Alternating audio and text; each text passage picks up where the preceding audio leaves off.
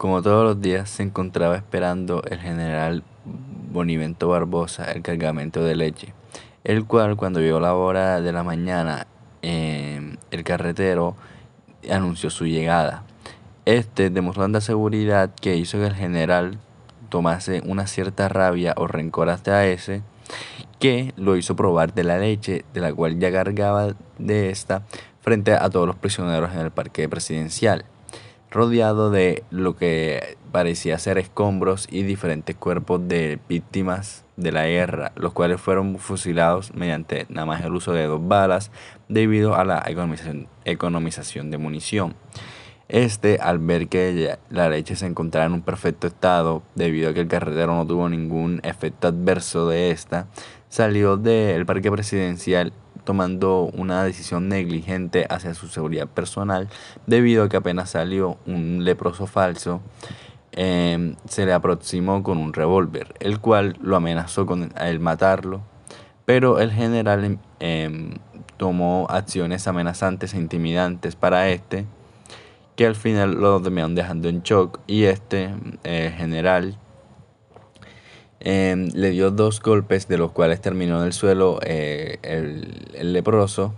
y los guardias al darse cuenta de todo el escándalo que había, el leproso prefirió meterse cinco tiros a em, estar dentro de la, del parque presidencial junto con los otros prisioneros. En el general, como vio el acto que el leproso hizo para, por así decirlo, salvarse del castigo que le merecía, lo que hizo fue coger su cuerpo y desmembrarlo e incluso cocinar su tronco con grasa de cerdo en, a simple vista durante la mañana.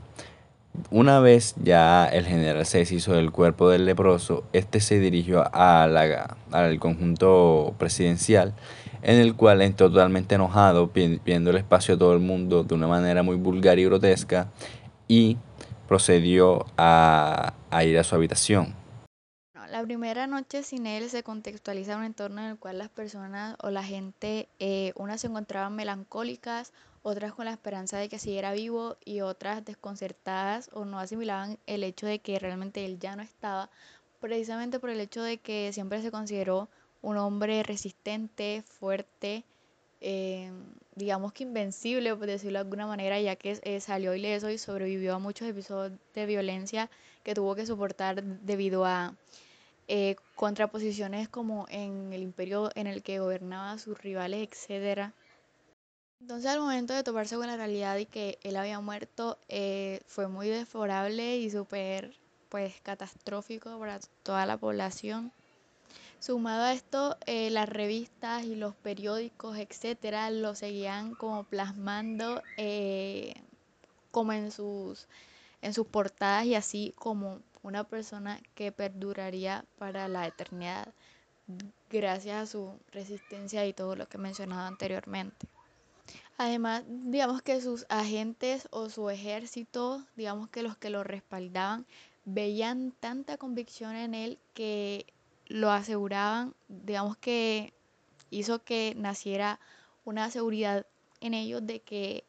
él realmente iba a durar muchísimo más, de que iba a aguantar mucho más. Y al momento de que digamos que sucedió esto, que no fue nada pues esperado, digamos que se infundió pues una tristeza y realmente una, o sea, y dio paso como a un contexto, a un bueno, al final se tuvo que aceptar la realidad y de que él ya no estaba.